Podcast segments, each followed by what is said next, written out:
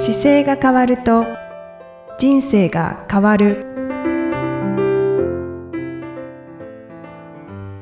こんにちは。姿勢治療科の中野孝明です。この番組では体の姿勢と生きる姿勢より豊かに人生を生きるための姿勢力についてお話しさせていただきます。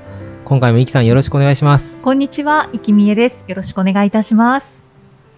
さて、今回は、リスナーの方からいただいたご質問に中野先生にお答えいただくんですけれども、はい。はい。この方はですね、あの、はい大会まで日にちが迫っていましたので、はい。急遽、YouTube で早めはに中野先生が回答されましたよね。はい。はい。で、えっと、回答されたら、はい。YouTube にコメントを、こはい。のリスナーさんが入れてくださっていまして、ちょっとそちらのコメントをご紹介させていただきます。はい。お願いします。はい。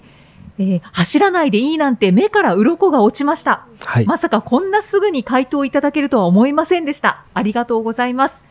先生のポッドキャストはすべて拝聴していますが、走らない時間を復習と書籍の読み込みに当てます。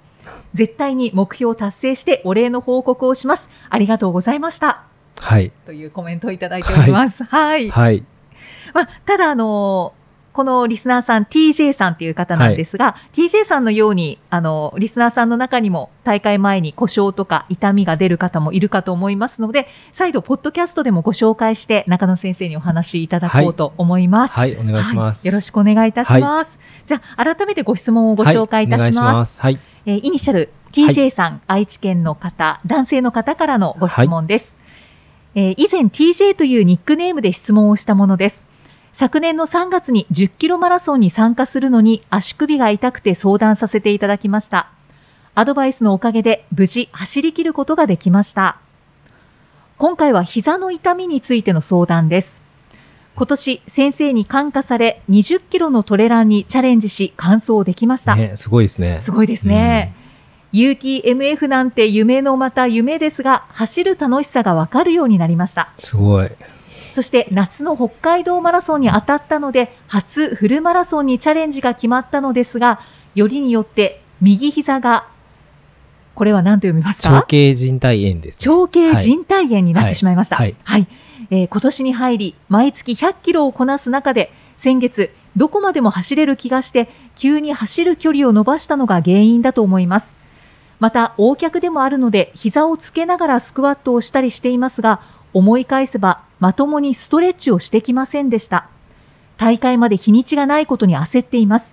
このタイミングで痛めて、どのように大会に臨めばいいのか教えてください。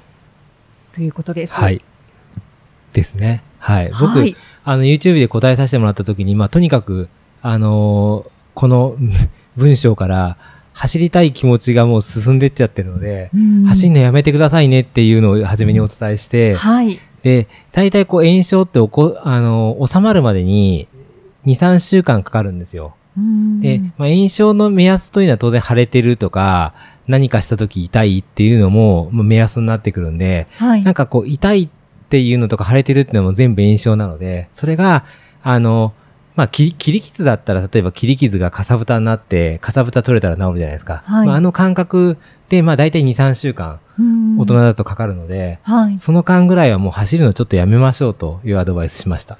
ねえはいで、先ほどの YouTube のコメントですよね。そうです、そうです。で、あのーこの体がちょっと特癖がある感じがしたので、とその間にスストレッチとして、こう問題点がある場所を直していきましょうという。で長径靭帯炎っていうのはちょっと足が、あのーまあ、簡単に言うと、足先が外側に向いていることによって、膝の位置がちょっと外旋位っていうんですけど、外外側に向いてる状態で走ってることがあってですね。はい。ガニ股みたいなことですか？そうです、そうです。でそれで、まあ、ガニ股までひどくないんですけど、その型、形状があるために、あの、走るときに、長径靭帯側がテンションがかかっちゃうんですよ。はいで。、長径靭帯自体の役割がもともと、あの、スタビライザーという役割があるんですけど、こう、ちょっと外側に足がぶれたときに、それ以上いかないようにテンションかける靭帯なんですよ。うんなので逆に内股にしたら長径靭帯は緩む緩むようにできてるんですけど、はい。なので、まっすぐとりあえず一旦持ってくるために、普段自然にこう座ってる時に油断してると足が外に外旋位っていう形に行ってしまってるので、これを戻すためのストレッチをちょっとして、あの、真ん中で使えるのが当たり前になるように持っていきましょうっていうアドバイスをしました。ああ、はい大事ですね、はい戻すという。はい。はい、はい。そうなんですよね。それでストレッチしましょうっていうので、それからまあ体幹のトレーニングっていうのが、あの、体はどうしても骨盤とこう肋骨の間に空洞があるために、体まっすぐするためには体幹がすごく大事になるので、はい。体幹をちょっと意識するためのバラン、あの、トレーニングを入るとなおいいですよっていうアドバイスをしして、はい。で、消えてきたら、あの、そこからちょっとゆっくり歩き出したりしながら、かゆっくりジョギングしてまた歩いてって繰り返していくと、まあその時だと大会まで時間があったので、はい。まあ十分、あの、間に合うと思いますよっていうアドバイスをしたという。はい。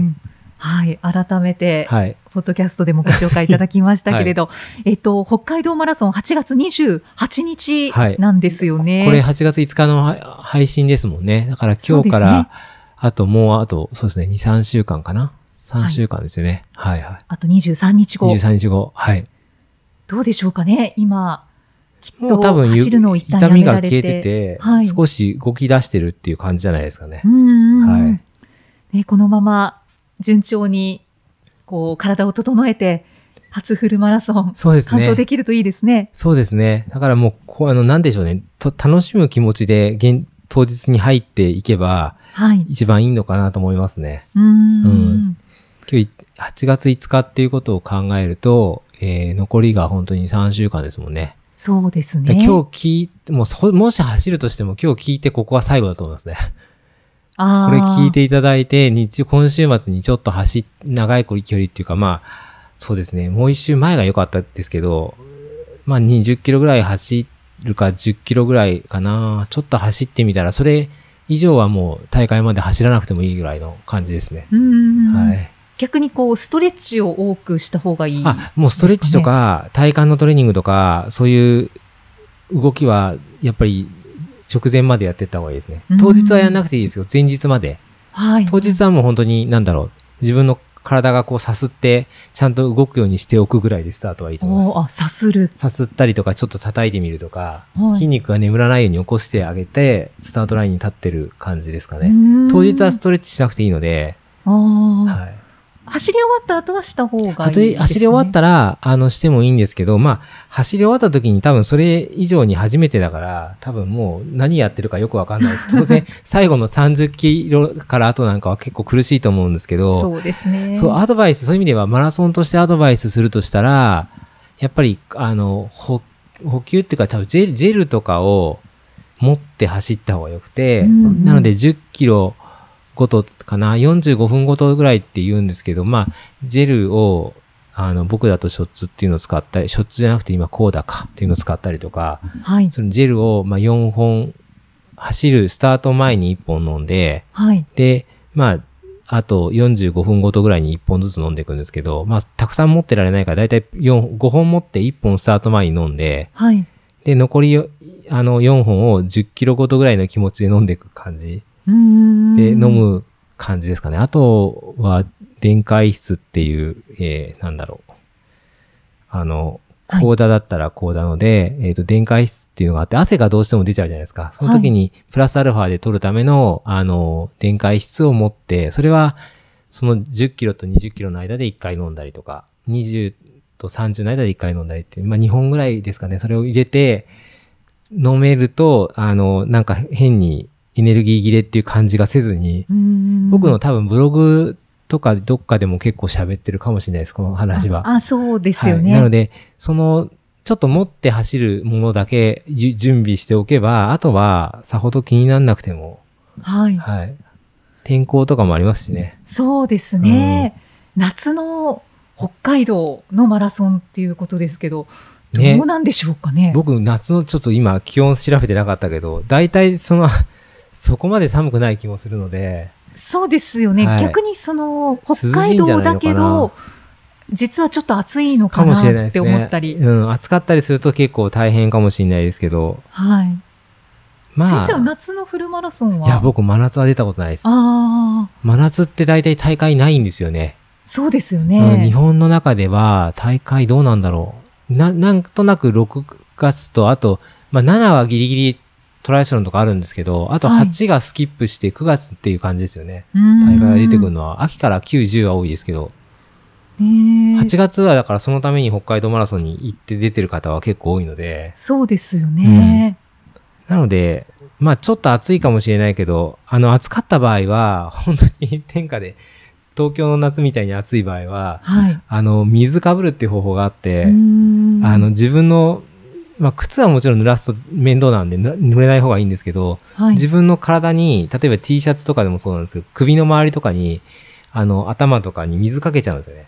うそうするともうそれだけで、冷却するときに涼しいので、はい本当にもし暑くて走ってるときに、炎天下で暑くて参りそうだったら、その置いてあるエイトの水をかぶっちゃって、っていう方法もあります。そうすると乾燥するときに気持ちよくす気温が下がる、体温が下がるので、あそうですね、はい気化するときにですよね。そういうやり方もありますね。そうですね。、はいやー、初ということで、ぜひね感想いただきたいですね。なんか楽しみですよね。はい。なんか私もフルマラソンを走った時をちょっと思い出しました。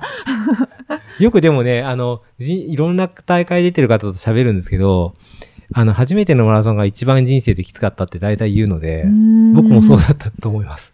振り返るとやっぱり初めてのマラソンが、なんかね、頭の中で、今までの常識でない距離に入っていくので、そうですね。あの、そう、いろんなものが大変なんですよな。んか未知ですよね。そう、いろんなものが未知のゾーンだから、でも、あの、必ずこの、なんだろう、今エントリーして20キロトレランとか出てるぐらいだから、はい。あの、走れる土台はあるので、あの、目の前のことだけ考えて、次の1キロだけ頑張ろうとかって言って、目の前本当に1キロ1キロずつ行くと、自然に42キロっていうのが見えてくるんで、うんうんうん多分、そうでした。そそううやって教えていただきました。に21キロとかの折り返しの時に、ああ、まだ半分かよって思うんですけど、22キロだけとりあえず目指せば、23キロが出てくるんで、はい。で、4キロ、5キロってつ積み上げていくと、もうその1、そこの目の前のことだけ考えれば、あとは気にしないっていうのが、はい。マラソンの秘訣かもしれないですね。そうですね。はい。ぜひ、すごいいい思い出になると思うので、頑張ってくださそうですよね。わい。ーいや頑んか張っていただきたいです。初マラソンのアドバイスって何かありますか、ゆきさん。あ、私ですか、はええええちょっと待ってください。初めてのマラソンに出る人に、こう、なんか、はいこうしたらいいよってアドバイス。アドバイスですか、はい。どうですかね？でも中野先生から教えてもらったことははい忠実にやってました。あ、本当ですか？はい。あの、ありがとうございます。そのフルマラソンを走るまでの練習であ、最長ですよね30キロまで走ったんです。はい。はい。で、30キロ以上はもう未知の世界になるので、どうなるかわからないけど、はいはいその、まあ、10キロははい全然走れるようになってるから、10キロを4回はい。走ればいいっはい。て思えばいいですよってはい。言っ。ていただいたことを思い出しますね。はい。なので本当にこう小刻みに。刻んでいきながら。足を進めていくっていう感じですかそう、ね。頭の中でやっぱりブレーキかけようとするので、ああの、ー未知の領域だからもう辛くて大変だよねって大体思わせるので、あー、そうですね。はい。あとは周りの方を観察というか、そうですね。はいうん一緒になんか多分ね、よく似てるリズムの人が大体周囲にいるので、そうですね。うん、その人を見ながらとかでもいいかもしれないですね。はい。追いかけながらとか。そうですね。はい。結構なんか私の中では、あの、集団意識みたいなのがあありました？した。ああ、はい。そっかこそっか。の集団でゴールを目指すんだみたいなのが。ああ、でもありますよね。はいリズムがね、ちょうど、ちょうどなんか行きやすいというか微妙なね。そうですね。ちょっと頑張ってるけど、これならついていけるっていうラインがね。はいはい。ありますあります。確かにでずっ。と私のちょっと前をはい。同じ人が走ってるなとか、うんうんうんだからこの人のペースでちょっと合わせていこうかなとか、そうですね。確かに。やってましたね。うん。はいなんかそのあたりが、ちょっとでもヒントになればね。そうですね。ははい。い。はい。ぜひ、楽しい、当日あの、楽しんでいただければと思います。はい。はい本当に感想をはい。され TC てくださん頑張ってください。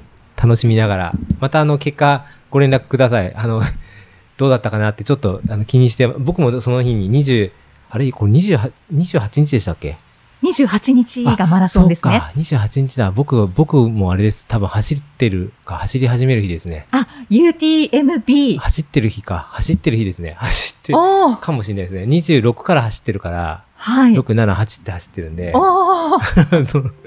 じゃあ一緒に頑張りましょうっていう感じですすそうでね。本当に、あの、走ってると思います。一緒に頑張りましょう。なんはい。か急に、急にプレッシャーみたいなのが出てきました。はい。あ、もう期間がないなと思って。あそうですよね。はい。ぜひ、ありがとうございました。ははい。また次回もきさんととお送りしていきたいと思います。ありがとうございました。ありがとうございました。この番組では姿勢や体についてのご質問そしてご感想をお待ちしております。ご質問とともに年齢体重身長性別をご記入の上中野生態東京青山のホームページにありますお問い合わせフォームからお送りください。体を見直す時間は人生を見直す時間である。姿勢治療科の中野孝明でした。